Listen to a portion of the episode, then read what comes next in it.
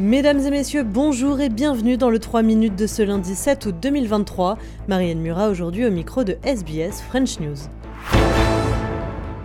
Les Australiens se sentent de plus en plus seuls, c'est ce qui ressort d'un rapport paru aujourd'hui et rédigé par l'organisme de recherche Ending Loneliness Together. Au total, 4000 Australiens de 18 à 92 ans ont été sondés. Un sur trois déclarent se sentir seuls. Mais la stigmatisation, la honte et les idées reçues entravent généralement leur volonté de se faire aider. On écoute le docteur Michelle Lim, elle est présidente de Ending Loneliness Together. Loneliness is now seen as a critical issue of our time, and it's actually really identified as the next public health priority that we do need to address.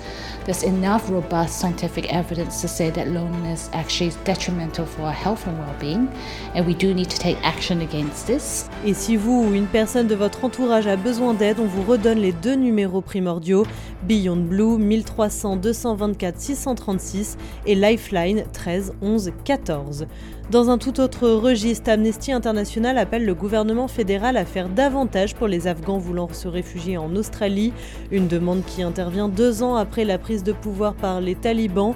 Selon l'ONG, Canberra doit accélérer le traitement des demandes de visa humanitaire et condamner davantage les atrocités contre les droits humains commises en Afghanistan.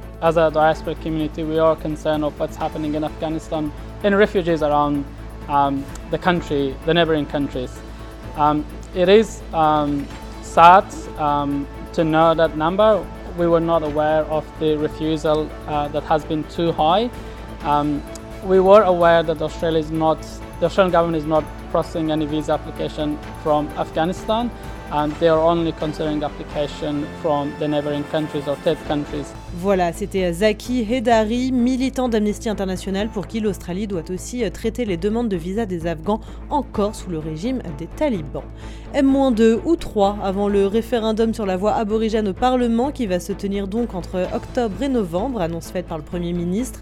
Les campagnes du oui et du non battent leur plein, mais la ministre de l'opposition pour les personnes indigènes a critiqué Anthony Albanese, lui reprochant d'ignorer tout conseil et de refuser d'adopter une approche bipartite. Le Premier ministre étant bien évidemment en faveur du oui.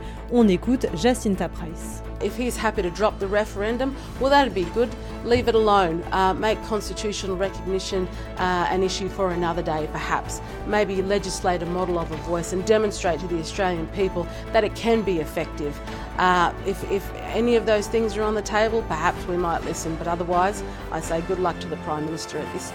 Et enfin, ce coup de théâtre en sport, les Américaines, double tenantes du titre, sont éliminées du mondial féminin de football après leur défaite au tir au but contre les Suédoises en huitième de finale. C'est la première fois dans l'histoire de la compétition que les États-Unis ne montent pas sur le podium.